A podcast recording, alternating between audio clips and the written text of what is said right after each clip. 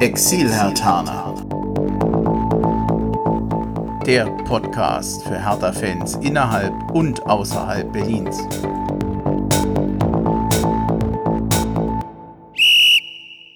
Hallo Hertha-Fans in Berlin, in Brandenburg und weiter weg. Hallo Exil-Hertaner. Ich bin Bremchen und ich begrüße euch zu einer neuen Folge des Exil-Hertaner Podcasts. Es ist die 24. Ausgabe inzwischen und ich freue mich über den, den Experten für die U-Mannschaften. Hallo Thies. mit der, mit der Ansage. Guten Morgen. Ob ich da jetzt der Experte bin, da reden wir später. Doch von uns selbst, äh, wenn einer immer was über die U-Mannschaften sagen konnte, dann warst du das eigentlich meistens. Also Dennis und ich haben das immer gesagt, aber. Ich würde halt gerne mal wieder eine spielen sehen, aber das kriege ich, glaube ich, demnächst mal hin. Ja, ist halt zu weit weg. Ansonsten kann ich das ja auch nur vom Hörensagen verfolgen, aus der Ferne. Wir hatten ein kleines Jubiläum. Am 20. Oktober ist der Exilataner Podcast, ja, sagen wir mal, quasi ein Jahr alt geworden. Seither hat es 23 Folgen gegeben. Und ja, jetzt, wir haben ja schon gesagt, die große Selbstbeweihräucherung möchte ich jetzt nicht machen. Was ich auf jeden Fall sagen kann, ich habe unheimlich viel gelernt durch diesen Podcast. Das ist ziemlich viel Arbeit und bin aber auch nicht ganz unstolz, dass wir es immer jetzt immerhin für ein Jahr geschafft haben. Und ich freue mich darauf, dass es weitergeht. Ich habe noch viel vor. Ich knüpfe weiterhin viel Kontakte zu anderen Exilhartanern, auch mal ein bisschen weiter weg, also über, vielleicht auch mal über den Kontinent hinaus. Da muss ich mal gucken, da bleibe ich dran. Und äh, wie immer freue ich mich aber auch von, von allen Hörern, Hörern auch über Feedback und noch Rückmeldung und neue Vorschläge, was ihr vielleicht von uns hören oder mal thematisiert haben wollt. Also ich bin da oder wir sind da sicherlich offen für neue Vorschläge. Ja, an der Stelle auch auf jeden Fall Respekt dafür, wie du da am Ball geblieben bist und was du da aufgebaut hast, ähm, finde ich eine sehr gute Sache. Vielen Dank. Du machst mich ein wenig verlegen, aber ja, lass, lassen wir es an der Stelle dabei zu dem Thema. Also vielen Dank nochmal. Du warst auch schon länger nicht mehr dabei. Wir haben es nicht mehr genau rausgekriegt, wann du zum letzten Mal dabei warst. Ich glaube im Juni, oder? Ja, das war, glaube ich, vor der Saison. Ich war jetzt insgesamt dreimal mit dabei. Heute ist das vierte Mal. Ja, hat jedes Mal Spaß gemacht. Du hast in der Zwischenzeit, du warst sehr oft bei der Eintracht. Ja, genau. Also als Exil-Hertaner in Frankfurt ähm, gucke ich mir ab und zu mal die Spiele der Eintracht an. Ähm, die Eintrachtler sind ja momentan relativ happy, dass es ja für sie auch überraschend gut läuft, trotz der Abgänge, wie sie es mal wieder geschafft haben. Ähm, ja, die Abgänge fast der wichtigsten Spieler einigermaßen zu kompensieren. Ähm, ich bin auch immer mal wieder auf so ein paar Aspekte neidisch. Ähm, wenn ich in diesem Stadion bin, ich war jetzt bei den Europapokalspielen, im Stadion und habe gesehen, was sie da wieder für eine Party veranstalten, jedes Mal. Da denke ich dann auch jedes Mal daran, ähm, ja, dass, dass es Hertha auch gut tun würde, so ein reines Fußballstadion zu haben. Und das Thema Stadion, dann kommen wir nachher nochmal ganz, ganz kurz drauf. Hertha ist da ja noch dabei, hat einen Versuch gestartet bei der Baugenossenschaft ähm, dort ein Grundstück zu kaufen. Das hat nicht so ganz funktioniert, aber da kommen wir gleich nochmal dazu. Genau, ansonsten die Eintracht ähm, hat natürlich sportlich uns momentan auch was voraus. Sie haben es nämlich geschafft, ähm, vorne reinzustoßen. Also das, was wir äh, tabellenmäßig, ähm, was, was wir uns auch so ein bisschen erhofft hatten. Ähm, ich habe es vorher schon kurz gesagt, ähm, die die letzten beiden Spiele, jetzt gegen Werder und Hoffenheim, über die wir gleich noch sprechen werden, ähm, die habe ich vorher für relativ richtungsweisend gehalten und bin jetzt dann doch etwas enttäuscht, ähm, ja, dass Hertha es nicht geschafft hat, in diesen beiden Spielen ähm, ja, mal in die vordere Tabellenhälfte vorzudringen, wo es so eng ist, wie es lange nicht war und wo man sich als Hertaner jetzt schon erhofft hätte, da auch eine Rolle mitzuspielen in so einer Konstellation haben wir die Spiele gegen, gegen Köln, gegen Düsseldorf und Paderborn vielleicht ein bisschen überbewertet. Ich meine, das sind zwei Aufsteiger. Zum Schluss hieß es ja dann auch vor dem Hoffenheim-Spiel, das sind die beiden Mannschaften der Stunde. Ich meine, die haben zum Teil die Bayern geschlagen und gegen Gelsenkirchen gewonnen. Und ich finde, das ist schon ein bisschen eine andere Hausnummer, was wir da an Gegnern hatten. Genau, das muss man auch einordnen. Also am Saisonbeginn hatten wir relativ starke Gegner. Jetzt mal von Mainz abgesehen, das war natürlich auch was, was nicht hätte passieren dürfen. Danach kamen die richtigen Gegner zur richtigen Zeit, würde ich mal sagen. Also wirklich eher Schwächere, die man halt auch mit unseren Ansprüchen schlagen muss, was man dann auch getan hat. Und dann jetzt zwei Spiele gegen Gegner, die eher so auf Augenhöhe sind, beziehungsweise wo man sich halt auch eigentlich erhoffen würde, am Saisonende vor denen zu landen. Ähm, Werder auch noch stark ähm, verletzungsgebeutelt. Und Hoffenheim halte ich eigentlich generell diese Saison nicht für so stark wie in den letzten Jahren. Da haben wir einige Spieler verloren. Klar, vorne sind sie immer noch stark, aber insgesamt stellen sie auch eher so Liga-Mittelmaß momentan dar. Hoffenheim war vor der Saison für mich ein Favorit für ein Team, was Probleme haben könnte, weil die doch einen recht großen Umbruch hatten. Umso erstaunter war ich eigentlich gestern, dass sie da unterm Strich durchaus ordentliche Partie gemacht haben. Also wie ein Absteiger gespielt haben sie nicht. Nee, das ist eine solide Truppe, würde ich sagen. Ähm, Stärken in der Offensive vorne mit starken Konterspielern, was man gestern ja auch das ein oder andere Mal gesehen hat. Ähm, aber ansonsten rechne ich nicht damit, dass die jetzt großartig oben mitspielen werden. Wollen wir zum Spiel gegen Bremen langsam kommen? Es war ein 1 zu 1. Am 19. Oktober war das Spiel, 15.30 Uhr. Im Lazarett waren weiterhin der Arne Meyer, Eduard Löwen und Sidney Friede. Die waren also überhaupt nicht mit dabei. Hertha trat an mit Jahrstein, dann mit der Viererkette Klünter, Rekik, Boyata und Mittelstädt. Schellbrett, Grujic, Wolf, de Rosun, Darida und Ibisevic, wobei Rekik für den Verletzten stark spielte. Der hatte sich ja an einer Glasplatte verletzt, da kommen wir nachher nochmal beim Nachrichtenticker drauf.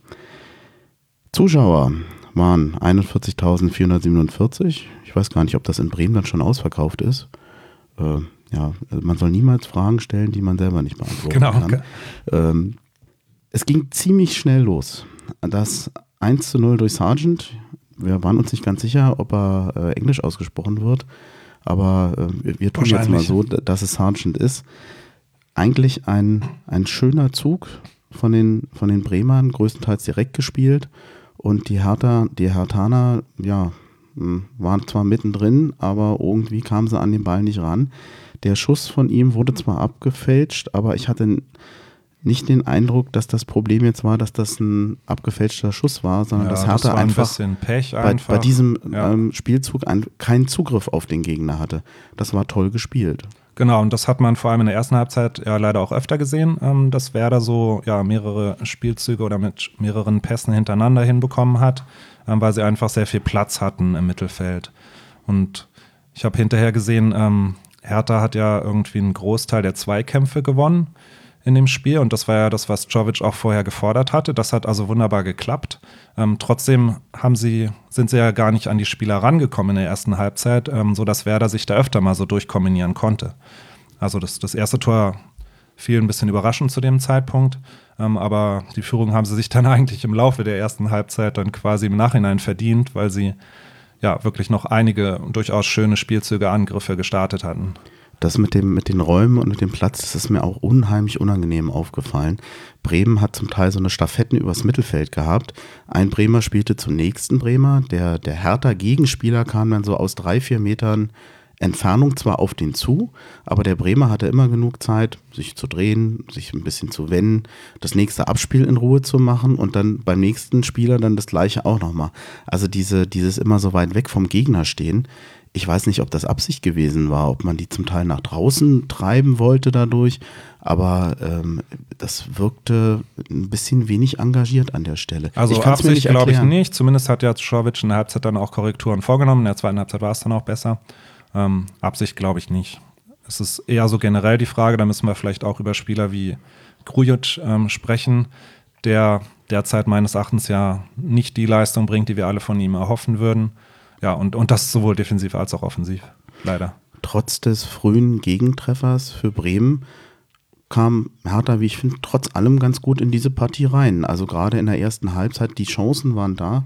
Schon in der zwölften Minute wurde Ibisevic richtig gut von Wolf angespielt. Und ja, Pavlenka kommt dann aus seinem Tor und bringt den Ibisevic zu Fall.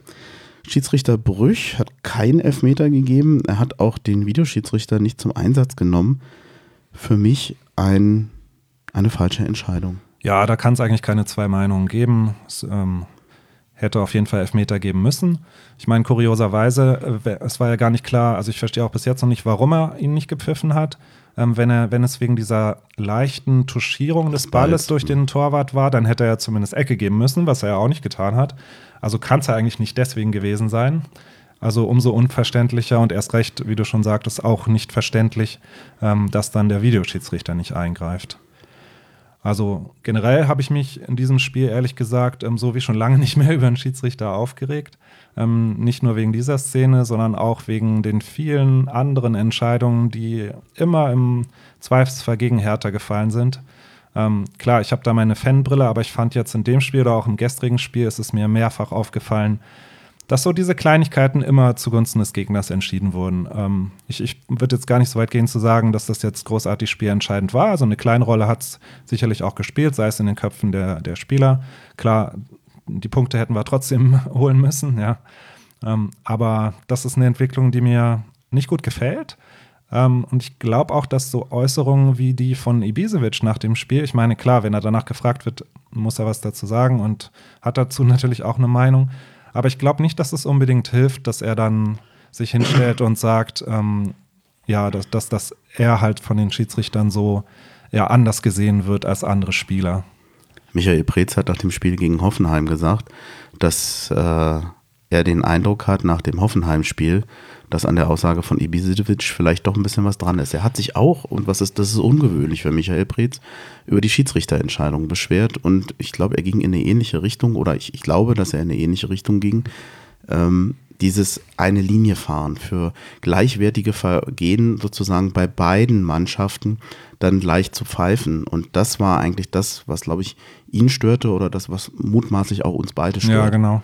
Also da fallen mir ja zahlreiche Szenen ein, also bis hin zur gelb-roten Karte, aber kommen wir später noch dazu von Darida gestern, die ja auch so grenzwertig war und Stichwort Fingerschwitzengefühl und so weiter, hätte man auch wirklich nicht geben müssen. Ähm, und wie gesagt, also ich persönlich glaube eher, ähm, dass es der Hertha nicht hilft, das so zu thematisieren. Das sollte man vielleicht lieber anderen überlassen. Insofern finde ich es da an der Stelle auch gut, ähm, wie Czovic damit umgeht. Also gestern hat er, glaube ich, gesagt, keinen Kommentar dazu.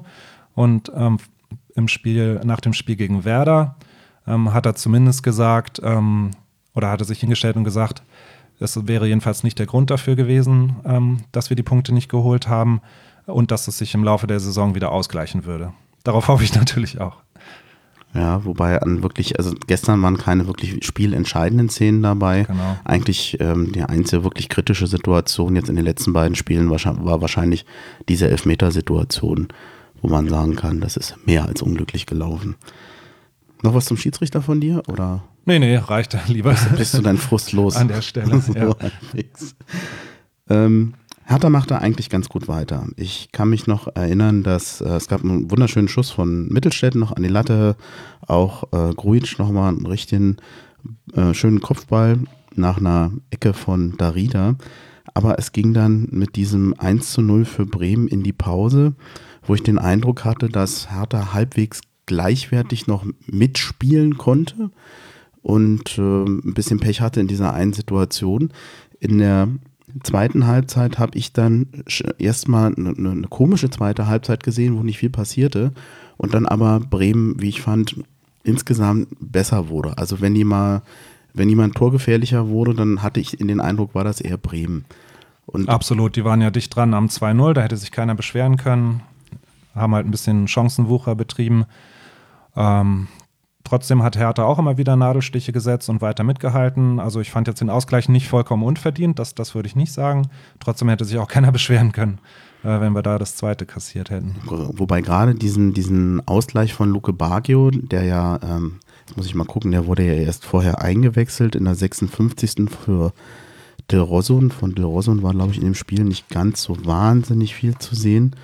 Und äh, ja, ach, das, das war eigentlich ein wunderschönes Tor. Jetzt, wo es mir noch, die ist schon wieder eine Woche her. Ich muss direkt mal über eine, über eine wunderschöne Einzelleistung. Ja, Luke Bacchio hat in den letzten beiden Spielen jeweils ein sehr, sehr schönes Tor gemacht. Ja, also ich fand ja den ähm, Fallrückzieher gestern schon schön, aber diese Einzelleistung, das war wirklich sehenswert.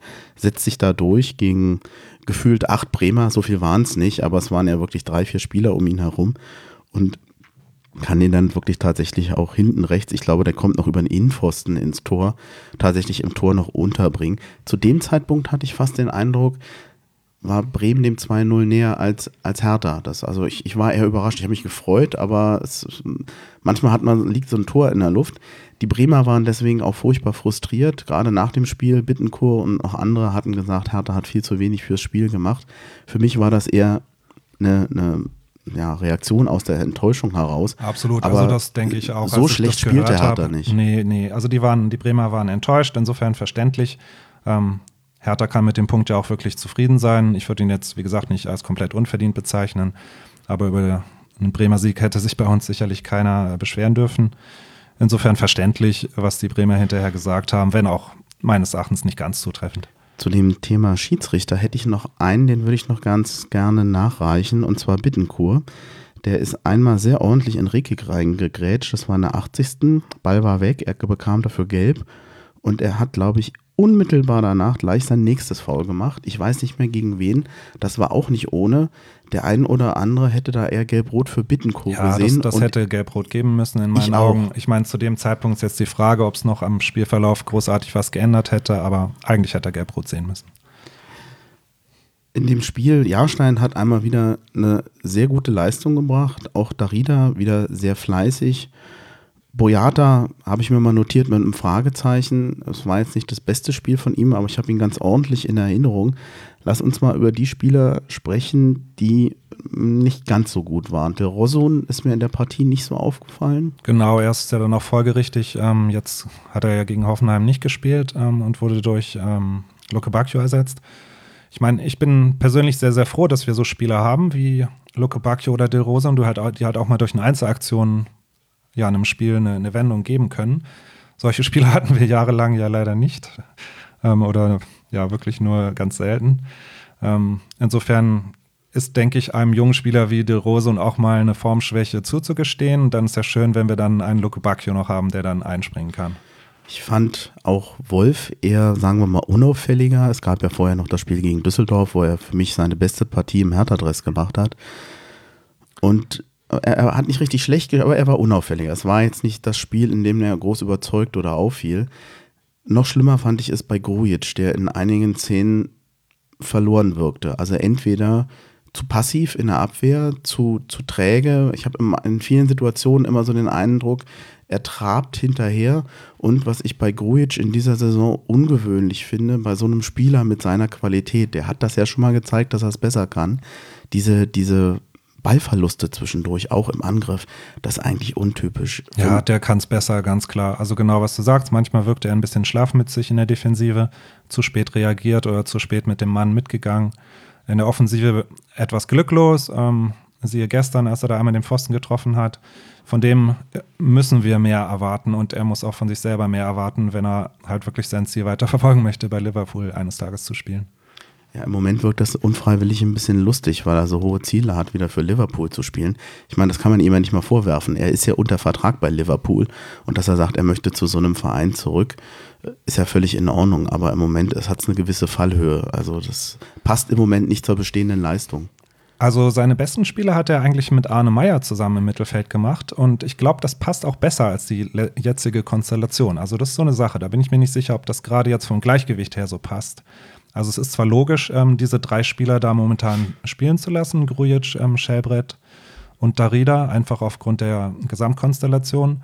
Aber wenn ein Arne Meyer vielleicht dann zur Rückrunde wieder mit guter Form hoffentlich äh, zurückkommt, ähm, dann erhoffe ich mir da doch noch mal ein bisschen was anderes. Eine Zeit lang hieß es sehr oft, dass ähm, vor allem Grujic einem Arne Meyer sehr weit nach vorne geholfen hat. Meinst du, das ist wirklich wie so eine, sagen wir mal, Symbiose, dass es wirklich beide besser werden? Das schien dadurch? einfach zu passen. Also ich glaube, beide haben ihre besten Spiele in der Konstellation gemacht. Ist ja manchmal kurios, man kann es auch nicht so erklären. Man sollte ja auch meinen, das könnte passen, so Schelle als Abräumer, ähm, Darida als der Dauerläufer, der auch ein bisschen offensiv Akzente setzen kann und Grujic, der eigentlich ja enorme Qualitäten hat und beides eigentlich kann. Tja, aber irgendwie hat es mit Arne Meyer besser hingehauen. Die, die beiden scheinen sich auch so fußballerisch oder spielerisch gut zu verstehen. Da setze ich doch einen Teil meiner Hoffnung drauf.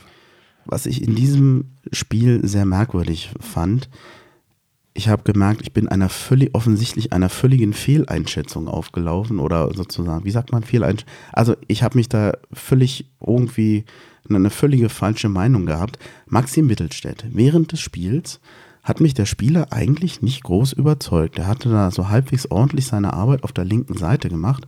Und nach dem Spiel lese ich eigentlich nur tolle Berichte über ihn beste Statistik, kämpferisch, ähm, einer der besten, also statistisch gesehen, einer der besten Spieler in diesem Spiel von Hertha BSC. Ja, er hat ja anscheinend 100% seiner Zweikämpfe gewonnen. Wobei auch, man da muss man ja auch mal ein bisschen vorsichtig sein mit diesen Statistiken. Was ist jetzt überhaupt ein Zweikampf? Ja, jetzt muss man mal aufpassen, wenn ich natürlich manchmal bei den Leuten nicht dabei bin und erst gar nicht in den Zweikampf komme dann ist das natürlich auch ein Nachteil. Also ich hatte schon den Eindruck, dass über unsere linke Seite verhältnismäßig viel Angriffe kamen und da war ja nun mal auch Mittelstädt. Wie hast du ihn gesehen? Ähm, ist, bin ich, habe ich einfach falsch geguckt? Bin ich zu undankbar? Naja, es vielleicht äh, war zuletzt nicht so der Mann für die spektakulären mhm. Aktionen, mhm. aber er hat ja zum Beispiel, das finde ich ein gutes Beispiel für seine Leistung zuletzt, hat er ja die Vorlage sozusagen in Anführungszeichen für das Tor von Luke Bacchio gegeben, was jetzt natürlich keine, kein spektakulärer Assist in dem Sinne war. Aber ich sehe ihn halt eher so als, als Mann für den vorletzten Pass, dass er einfach zum richtigen Zeitpunkt an die richtige Stelle hinspielt. Und so würde ich halt auch diesen Pass nach außen auf äh, Luke Bacchio sehen. Und ich finde, da hat er zuletzt schon einen enormen Wert für die Mannschaft gehabt. Und hat man auch gestern gesehen, dass ein Plattenhardt, der neu reinkam, sich erst wieder zurechtfinden musste, in meinen Augen kein so gutes Spiel gemacht hat. Und da wären wir jetzt ja mit einem Mittelstädt gestern wahrscheinlich ähm, deutlich besser aufgestellt das heißt, gewesen. Ist, ist mir die Mannschaftsdienstlichkeit in, ein wenig entgangen? Ja, wenn, wenn, du, wenn du so willst. Ähm, ich, ich bin jetzt, ich, ich weiß jetzt auch nicht, ob Mittelstädt, also oder anders ausgedrückt, falls er mal irgendwann an das Tor der Nationalmannschaft anklopfen möchte, muss er schon noch mal irgendwie den nächsten Schritt auch machen. Ähm, Traue ich ihm den zu? Ja, vielleicht, vielleicht auch nicht. Aber allemal kann er für uns weiterhin ein sehr, sehr wertvoller Spieler sein und ist es momentan auch. Weil ich glaube, er macht seine Seite ganz gut dicht. Ähm, Flanken, da hapert es noch ein kleines bisschen, aber er versucht es immer wieder. Er wirkt deutlich dynamischer jetzt als ein Plattenhart. Also ich bin durchaus angetan von ihm zuletzt. Ich hatte mal gelesen, dass Bremen die etwas reifere Spielanlage hatte an dem Tag. Ist da was dran? Ich denke schon. Ja, also mag schon sein, wenn, wenn du es so nennen möchtest. Ähm, die haben wirklich einfach die schöneren Spielzüge gehabt. Das, das muss man sagen. Ich fand es auch überraschend stark, wenn man noch auch sieht, ähm, was, was die ja die letzten Wochen für große Verletzungsprobleme noch hatten. Ähm, war ich durchaus überrascht und angetan. Und halt im Übrigen auch für von den Spielen her fand ich sie deutlich stärker als Hoffenheim gestern. Trotzdem verdienter Punkt? Ja, also aus unserer Hertha-Brille würde ich ganz klar sagen, ja, verdienter Punkt. Ein bisschen glücklich. Bisschen glücklich, muss man Hätte, wir hätten uns nachher nicht beschweren dürfen, wenn Bremen vielleicht noch das eine Tor gemacht hätte. Aber da müssen sie sich halt auch selber in die Nase fassen, wenn sie die halt nicht, wenn sie das Tor nicht treffen. Ja. Also, also um nochmal wieder im Vorwurf aufs Hoffenheim-Spiel darauf zurückzukommen. Ähm, gestern wäre ein Punkt noch verdienter gewesen, würde ich sagen. Ja. Bremen-Spiel haben wir abgeschlossen, oder? Ja. Dann ähm, U23, die U-Mannschaften. Wenn du schon da bist, dann darfst du natürlich gerne noch ein bisschen was erzählen. Die U23 von Hertha BSC, auch gern als Hertha 2 bezeichnet. Die spielt ja in der Regionalliga Nordost, das ist die mehrgleisige vierte Liga. Und das Team ist im Moment Tabellenführer mit 29 Punkten. Gestern gab es bei Germania Halberstadt ein Unentschieden. Ich habe mir hier ein 2-2 notiert. Und es läuft bei den U-Mannschaften im Moment sehr gut. Was hast du denn so zu berichten? Genau, also die, die U-Mannschaften sind tatsächlich in dieser Saison außerordentlich erfolgreich.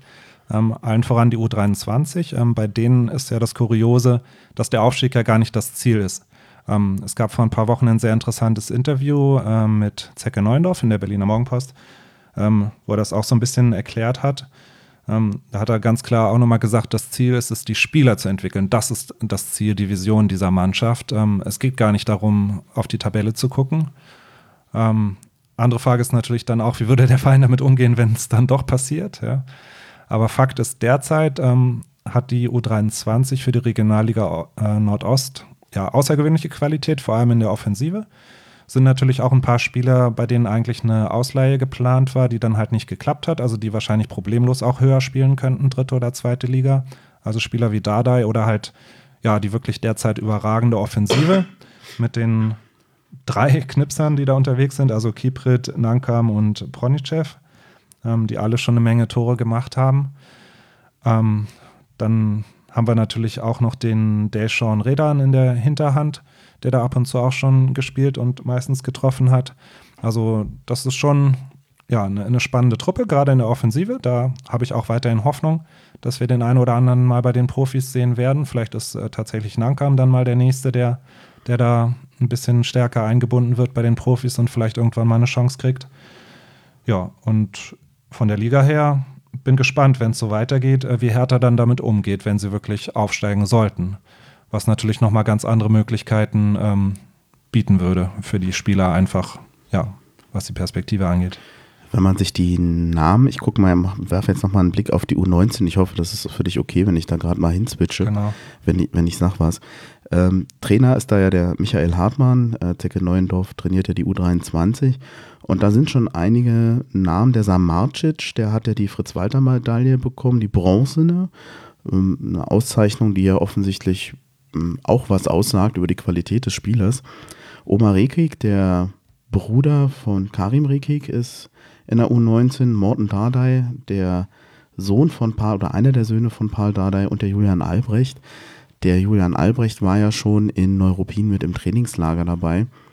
Der ist, war damals, glaube ich, 17, ist ja auch schon hochgezogen worden aus den U-Mannschaften und der, der hat mir sehr gut gefallen in Neuruppin. Also der hatte eine, eine Aura schon, eine, eine Übersicht. Also das fand ich bemerkenswert für einen 17-Jährigen. Äh, Du hattest aber gesagt, es gibt noch andere Talente.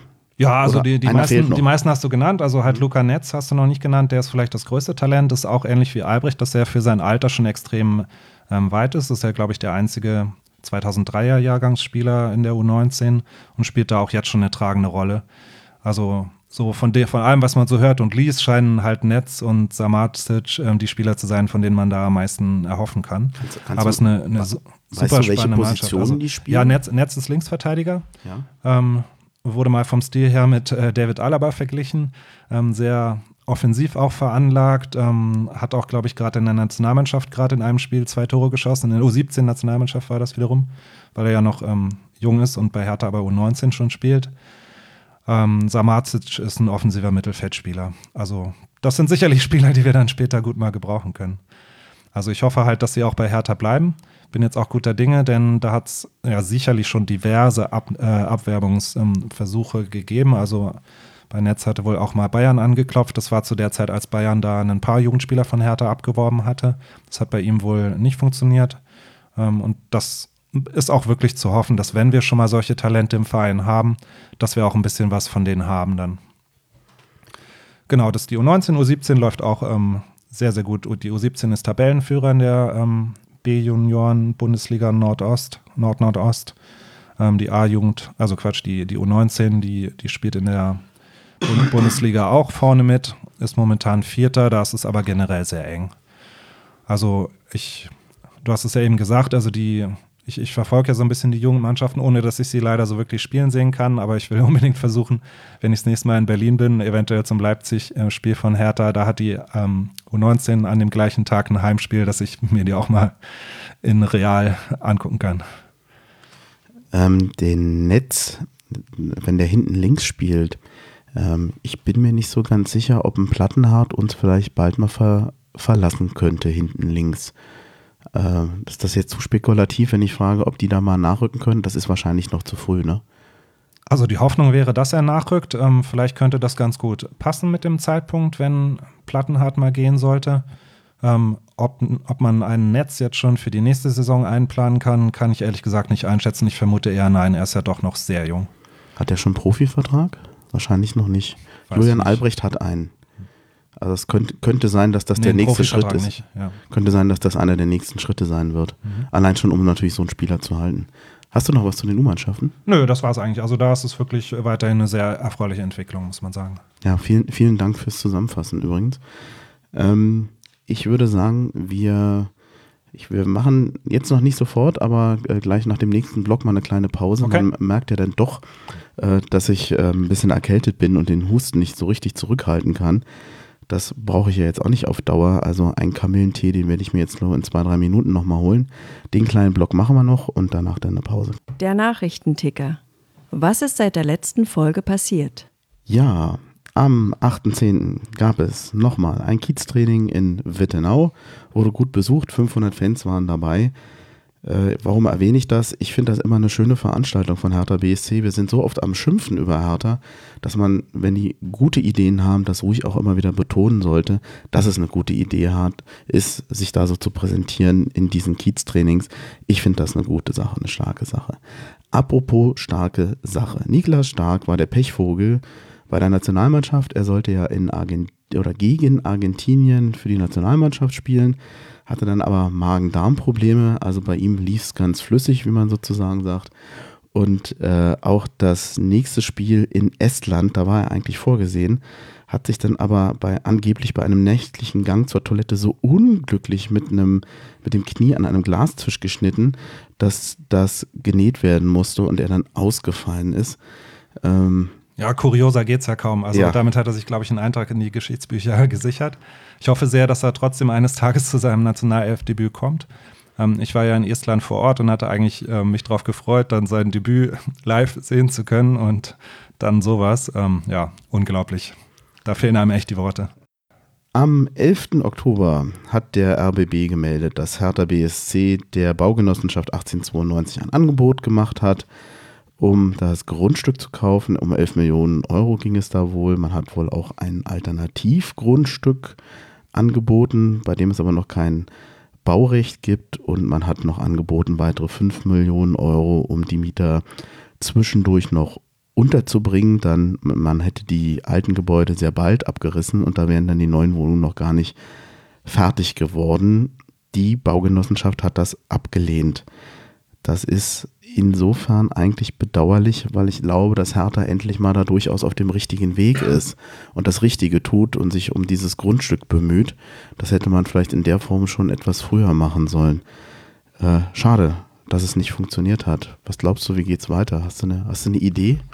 Naja, ich freue mich auf jeden Fall über die Initiative, dass jetzt ein bisschen Fahrt reingekommen ist. Ähm, Finde ich, ist eine super Sache, wird ja auch vom Verein mehr und mehr unterstützt. Jetzt, du meinst das blau-weiße Stadion? Genau, die Initiative Blau-Weißes Stadion. Ähm, glaube schon, dass das sowas enorm hilft. Ähm, trotzdem bin ich weiterhin skeptisch, weil die Politik zeigt einfach viel zu wenig Interesse daran. Kann da bin ich echt ratlos etwas. Kann es sein, dass die Baugenossenschaften, naja, dass es da vielleicht auch nur um Geld geht?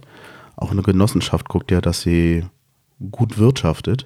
Und wenn ich ein gutes na, Gebot bekomme, dann muss ich ja gegenüber den Gesellschaftern erstmal rechtfertigen, dass ich so ein Gebäude nicht verkaufe. Ja, das könnte vielleicht noch ein Weg sein. Also ich hatte das mit der Baugenossenschaft eher so als ein bisschen ein vorgeschobenes Argument äh, der Politiker angesehen bisher. Insofern finde ich es gut, dass da jetzt auch ein bisschen äh, Dialog ja, angestrebt wird, zumindest er wirklich stattgefunden hat er anscheinend leider noch nicht ein, ein endlos Thema. Mal gucken, wie es da weitergeht. Mhm. Ich glaube, das wird uns noch lange verfolgen. Ja, dann können wir jetzt, glaube ich, mal kurz eine Pause machen. Ich hole mir meinen Kamillentee und wir hören uns in wenigen Sekunden wieder. So, da sind wir wieder. Den lauwarmen Kamillentee, den habe ich inzwischen probieren dürfen. Ob das jetzt groß geholfen hat, weiß ich nicht. Aber ähm, wir. Ich hatte lauwarmen Kaffee, der war super. Ich hätte dir neuen machen können, du wolltest Passt nicht. Schon. Dann, ja, gestern war es. Das Spiel Hertha gegen Hoffenheim. 2 zu 3 verloren. Im Lazarett ist immer noch Arne Meyer und Sidney Friede. Stark ist bereits am Trainieren gewesen, allerdings musste Maximilian Mittelstädt kurzfristig absagen. Für ihn kam dann Plattenhardt in das Team. Er hatte sich im Trainingsbetrieb eine Verletzung am Ellenbogen zugezogen und fiel daher für die Partie aus. Mit welcher Aufstellung ging Hertha BSC in das Spiel? Ja, Jahrstein blieb im Tor. Auch Klünter und Boyata, der äh, nachher durch Kalu ausgewechselt wurde, waren natürlich in der Abwehrkette Rekik und Plattenhardt. Dann Schellbrett und Grujic, der zur Halbzeit für Duda ausgewechselt wurde. Wolf, Darida, Luke Bakio und Ibisevic so wie man überhaupt insgesamt feststellen muss, dass Hertha versucht, konstanter mit einer Stammelf zu spielen. Es sei denn, es ist jemand verletzt, aber da scheint tatsächlich Czovic doch jetzt ein Team gefunden zu haben, was er konstanter aufstellen will. Hertha hat mit einem 4-2-3-1 angefangen und äh, 44.499 Zuschauer waren bei bestem Wetter doch ein bisschen mehr als gedacht eigentlich beste Stimme, Stimmung auch. Nichtsdestotrotz ging es 2 zu 3 verloren. Thies, jetzt die große Frage an dich, warum denn? Tja, was soll man sagen, wenn man durch zwei Kopfballtore nach Ecken verliert? Dann würde ich sagen, man sollte vielleicht mal ein bisschen mehr Eckenverteidigen üben. Es ist halt schon bitter, so ein Spiel zu verlieren. Strovic hat es als billige Tore bezeichnet hinterher. Ja, die waren beide, also die beiden Eckbälle waren eigentlich das äh, wahrscheinlich die K.O.-Tropfen für Hertha BSC in einem ja ansonsten hoch unterhaltsamen Spiel, wenn man jetzt mal die blau-weiße Hertha-Brille abnimmt, das konnte man sich gut angucken von der ersten Minute an. Ähm, wie, hast du die erste Halbzeit gesehen? Wie hat der Hertha gefallen? Ja, gerade der Anfang war natürlich sehr stark, sehr aggressiv, ähm, sind wild vorne draufgegangen. Manche sagen Vogelwild. Ich, ich finde es eigentlich gut, weil das kannte ich aus der Vergangenheit eher, dass andere Teams versucht haben, uns erstmal zu überrennen. Ähm, gestern war es andersrum, ähm, richtig Gas gegeben von Anfang an, gleich in der ersten Viertelstunde gute Chancen gehabt. Ja, aber hat leider kein Tor gemacht. Ich habe des Öfteren gelesen, dass sich viele erinnert fühlen an das Wolfsburg-Spiel, wo Hertha auch äh, in der ersten Halbzeit einen phänomenalen Start hat, aber nachher irgendwann so nach einer halben Stunde das Ganze kippt. So war es gestern im Prinzip auch und ich weiß gar nicht so richtig warum. Ja, sie müssen vielleicht noch ein bisschen lernen, damit umzugehen, wenn es dann halt nicht klappt, wenn dann halt das Führungstor nicht fällt, ähm, dass man dann vorsichtigen Gang auch zurückschaltet und nicht mehr ganz so wild weiterspielt, sondern sich halt versucht mehr zu sortieren. Und das ist halt gestern auch nicht wirklich gelungen, denn dann kam ja plötzlich äh, Hoffenheim auf, hat ein paar ganz gute Angriffe gestartet. Ähm, ja, und ist dann halt in Führung gegangen durch ein Tor, wo der, ich weiß gar nicht mehr, welcher Mittelfeldspieler von Hoffenheim ist, Grilic. Grilic da gefühlt 50 Meter allein übers Spielfeld laufen konnte, bevor er mal angegriffen wurde, was dann halt einfach auch zu spät war. Ähm, tja, ist auch halt was, was eigentlich nicht passieren sollte. Das ärgert einen eigentlich am meisten an diesem Tor, dieser, dieser ewige Lauf durchs Mittelfeld. Ich weiß nicht, wer da hätte angreifen sollen, aber einmal mehr ist es wieder so eine gefühlte Lücke im Mitten Mittelfeld vor der Viererkette, wo man sich fragt, warum haben die da so viel Platz?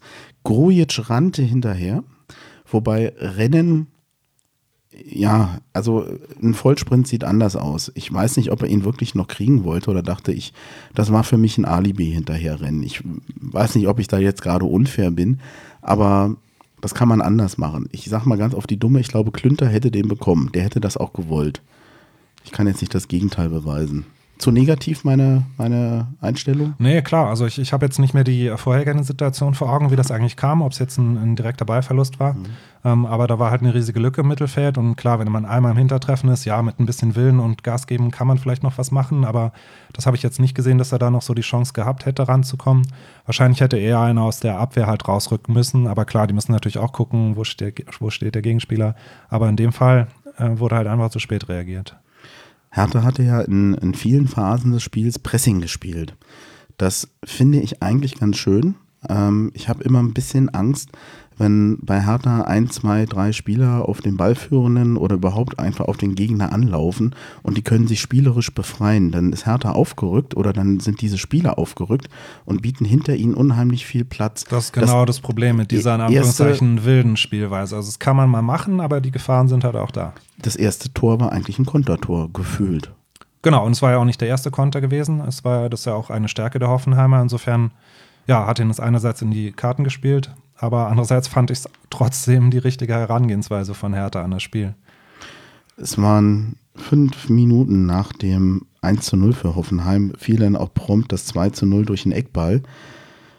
Kramaric mit dem Kopf und Schellbrett war eigentlich mal bei ihm. Ja, Schellbrett war der, der da so ein bisschen unter dem Ball durchgetaucht ist. Bisschen ist. umgeirrt. Ja, kann man wahrscheinlich als individuellen Fehler einsortieren. Deshalb bitte, dass es gestern zweimal passiert ist. Das hat ganz schlimme Erinnerungen an das Hoffenheim-Spiel vor in der letzten Saison äh, wieder hervorgerufen. Ich glaube, es ging damals 3-3 aus und ich glaube, nach 10 Minuten ist Hoffenheim auch 2-0 in Führung gegangen. Ja, das war ja kurioserweise so ähnlich vom Spielverlauf her, genau. Also Hertha hätte ja, ja fast diesen Ausgleich auch wieder gemacht. Äh, Grujic hatte dann noch eine Riesenchance, hat eigentlich wunderschön gezirkelt. Das war einfach nur Pech. Also eigentlich habe ich mich da schon auf ne? den Halbzeitpfiff gefreut, weil da ging dann gefühlt irgendwie gar nichts mehr. Es war auch irgendwie total ruhig im Stadion, alle waren geschockt, die Mannschaft war geschockt. Da habe ich dann eher gedacht, oh Mann, jetzt lass uns in die Halbzeit gehen und dann nochmal neu starten. Und dann hat er sogar nochmal diese Chance durch einen ja wirklich schönen Spielzug und dann einfach nur Pech. Es war der zweite Alu-Treffer in dem Spiel für Hertha, denn Ibisevic hatte nach sieben Minuten auch schon mal den Pfosten getroffen. Da war der Gegenspieler noch mit dran und hat den dann an den Pfosten gelenkt. Das war schon Pech. Also ich fand, das 2-0 hat eigentlich diese erste Halbzeit, ja, die, die Hoffenheimer waren effektiver, aber von den Spielanteilen hatte man nicht den Eindruck, dass da die Hoffenheimer um zwei Tore besser waren. Absolut. Deswegen hatte ich auch immer noch die Hoffnung nicht aufgegeben, dass, dass man da noch was machen kann. Und ja, hätte auch was geklappt. Wir hatten heute schon so schön über den Schiedsrichter gesprochen. Es gab dann eine Szene, die habe ich mir auch nochmal aufgeschrieben. Das war ein, von, Rem, von Vogt ein Rempler gegen Duda, der daraufhin dann irgendwie auf die Laufbahn fliegt. Ich glaube, es hat nicht mal Freistoß für die Szene gegeben. Ja, das war ja direkt vor dem Anschlusstreffer. Ja, ähm, es gab dann Einwurf. Genau. Also da habe ich mich auch total geärgert. Also während ich mich noch geärgert habe und dann der Einwurf kam und das Tor fiel, dann war es auch wieder okay, ja. Aber das war auch wieder so eine Situation, weiß ich nicht, was, was er sich dabei gedacht hat, das nicht zu pfeifen. Ja, das, ich, ich verstehe es nicht. Jetzt muss man im Nachhinein sagen, dadurch, dass aus dem Einwurf ja ein Tor wurde, muss man vielleicht froh sein. Ich weiß es nicht. Klünter hat ein, eingeworfen, in der 55. Minute war das. Der Wolf hat das per Kopf verlängert und Luke Bacchio mit einem ja, gefühlten Tor des Monats, einem Fallrückzieher und so eine, so eine Kombination aus, aus Heber und, und Schuss über den Keeper hinüber. Ähm, da hat einfach alles gepasst. Tor. Ja. Überhaupt war Hertha ja in der zweiten Halbzeit, wie ich fand, wesentlich präsenter, hat besser gespielt und äh, auch mit dem, mit, dem, mit dem Anschlusstreffer dann, also es ging nochmal ein Ruck durch die Hertha. Sie haben sich meines Erachtens in der zweiten Halbzeit besser präsentiert. Ja. Auch da fand ich auch, dass Duda durchaus einen Anteil gehabt hat. Also mhm. wir haben ja auch taktisch umgestellt durch seine Reinnahme und generell etwas offensiver gespielt. Ähm, ich würde mich freuen, wenn, wenn Czovic es schafft, den Duda wieder in die Mannschaft einzubauen. Ähm, hatte keinen so guten Saisonstart und jetzt hat er, na gut, jetzt muss er vielleicht sowieso in die Mannschaft rutschen durch die Sperre von Darida. Aber das würde mich freuen. Ähm, übrigens auch genauso bei Kalu. Also das wäre wirklich schön, wenn man die Qualitäten dieser beiden Spieler wieder mehr einbringen kann. Gestern haben sie es ja getan. Ja, überhaupt muss man sagen, dass äh, Czovic wieder ein gutes Händchen hatte, denn es, dein, der eben schon erwähnte Duda war es tatsächlich, der ähm, schon ziemlich weit aus dem Mittelfeld einen, einen wirklich schönen steilen Pass auf Duda, äh, auf der Darida gebracht hat. Und der hat dann geflankt und ganz hinten am zweiten Pfosten war es dann Kalu, der ja mit vollem Risiko das Ding reinhämmert. Der Keeper ist noch dran. Hat ein bisschen Glück, dass er drin war, aber damit war das 2-2. Und man konnte die eigentlich ein bisschen die Hoffnung haben, dass Hertha nochmal nachlegt. Ja, ich denke, die, die halbe Miete war schon der Pass von Duda. Das war das wirklich genau das, was er auch gut kann. So ein Flacher, scharfer Pass in die Tiefe. War toll rausgespieltes Tor. Half leider nicht so richtig, weil das 3-0 fiel dann ja auch nochmal, das 2-3, das 2-3 ja. fiel dann nochmal nach einer Ecke. Es war eigentlich fast wie eine, wie eine Doublette des anderen Eckballs. Ja, man war gerade froh. Vorher war ja so eine Slapstick-Szene vor dem Tor, ähm, mhm. vor allem schon das Herz mal kurz stehen blieb, was dann zum Glück noch gut ausging. Und dann, ja, erneut Kopfball nach einer Ecke. Ich weiß jetzt, kann jetzt auch nicht sagen, wer da jetzt genau schuld war oder ob ein Einzelner schuld war. Wolf war da in der Nähe gewesen. Aber ja, das mit den Ecken, glaube ich, das, das müssen die nochmal ein bisschen sich äh, in, in, der Analyse anschauen. Es gab dann nochmal eine riesen Chance für Luke Bacchio. Eigentlich war es gar keine große Chance. Er hat eine draus gemacht. Durch ein tolles Dribbling. Er kam, hat sich rechts durchgesetzt, ist dann nach innen gezogen und halb im Liegen versucht dann noch aufs Tor zu zielen. Der Ball wurde abgeblockt. Ähm, landet dann bei Kalu, aber es wird nichts mehr. War auch nochmal eine tolle Szene, richtig gefährlich. Ja, aber schade. es wollte er nicht. Genau, also da könnte man sich fragen, warum er nochmal diesen Haken gemacht hat, aber gut, er wollte ihn halt auf den linken Fuß legen. Ja, schade. Ich weiß nicht, wie es dir ging, aber äh, in diesem Spiel war es auch wieder Jahrstein, der, wie ich finde, eine sehr gute Leistung gezeigt hat. Auch Darida sehr emsig. Luke Bacchio hat, setzt immer wieder Highlights, aber ich finde, er nimmt sich auch Auszeiten im Spiel. Ja, aber das ist auch okay. Also, das ist, glaube ich, das, was man ja, von ihm erwarten kann und muss, dass er mal durch Einzelaktionen ähm, wirklich Spielen eine entscheidende Wendung geben kann. Dann bin ich auch nicht böse, wenn so ein Spieler sich mal Auszeiten nimmt. Ja. Ich finde auch, Wolf konnte Akzente setzen, jetzt nicht im ganzen Spiel, aber es gab einige Szenen, die haben mir ganz gut gefallen ich glaube, dass es einer der wenigen oder das erste Spiel ist, in dem wirklich Boyata mal Probleme hatte mit dem Gegner.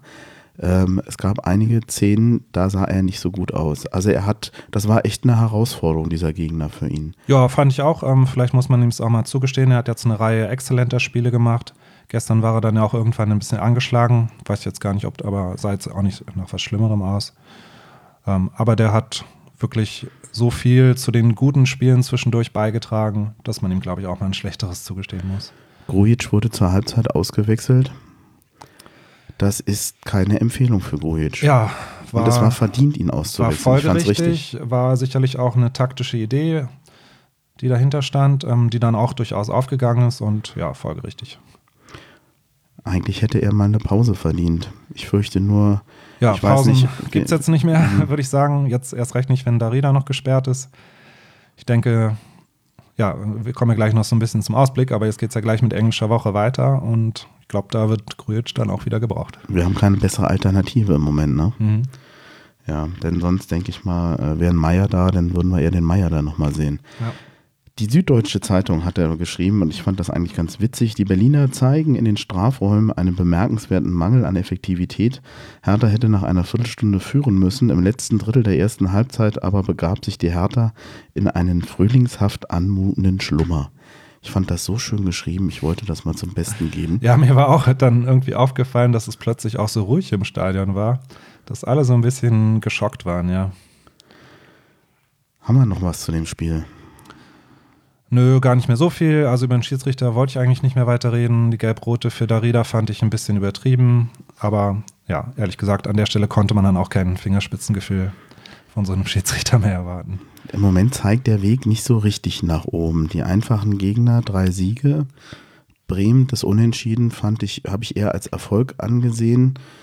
Hoffenheim, das wirkt noch zu unreif, wenn man so ein Spiel dann doch so hergibt durch diese Ecken. Also ich glaube nicht, dass wir uns jetzt kurzfristig in der Vorrunde so weit nach oben orientieren. Nee, sieht leider sehr nach Mittelmaß aus, ähm, nach einer ähnlichen Saison wie letzte Saison.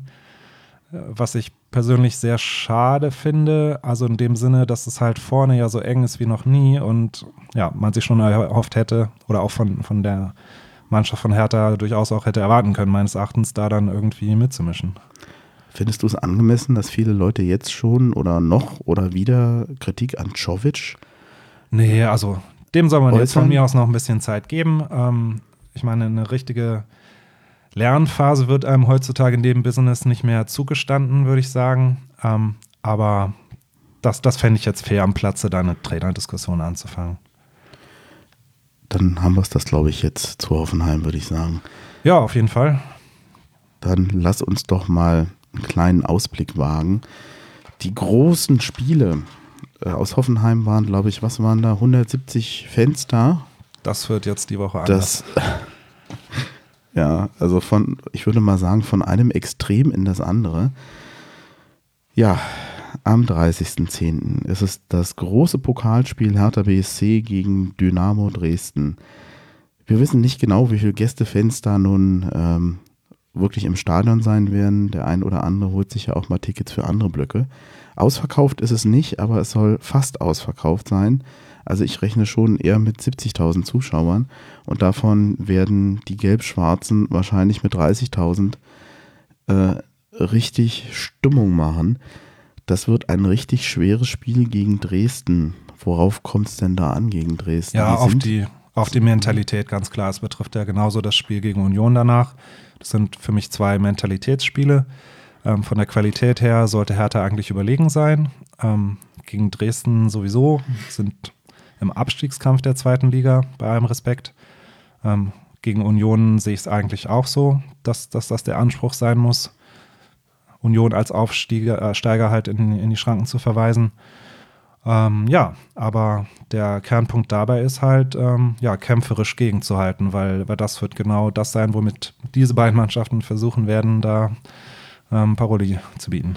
Ich weiß nicht, ob das jetzt zu negativ von mir formuliert ist, aber die Dresdner Fanszene, sie kommen zwar mit sehr vielen Leuten, aber es gab schon einige Pokalspiele, wo es, sagen wir mal, nicht nur nette Bilder gab. Kannst du dir vorstellen, dass der ein oder andere Hertha-Fan sagt, das tue ich mir nicht unbedingt an, das gucke ich mir dann lieber irgendwo bei Sky oder einer Kneipe an? Oder ähm, ist das von mir zu sehr unterstellt?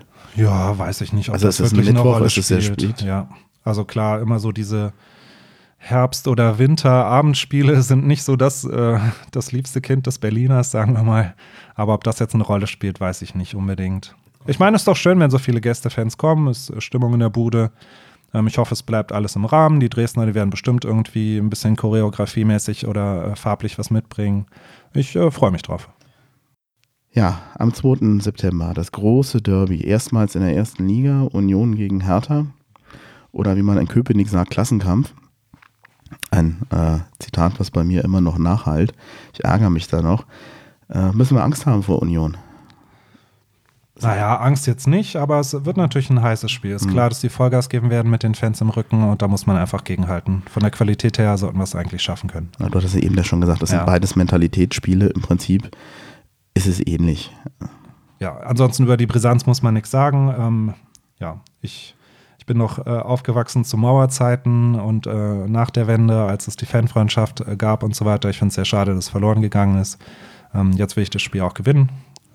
Viel mehr gibt es dazu eigentlich nicht zu Also sagen. das, das Komische ist wirklich, ich habe ja, ich kenne ja auch diese Fanfreundschaft noch aus Teilungszeiten und habe die eigentlich immer mitgenommen, aber das war dieses Jahr zum ersten Mal, dass das wirklich für mich wie so ein Bruch waren, weil ich fand die Statements zum Teil, diese Klassenkampfmentalität, das entspricht mir so überhaupt nicht. Also das brauche ich nicht. Das, nee, das hat mir auch nicht gefallen. Ähm, ja, aber wenn, wenn sie sich so verhalten, okay.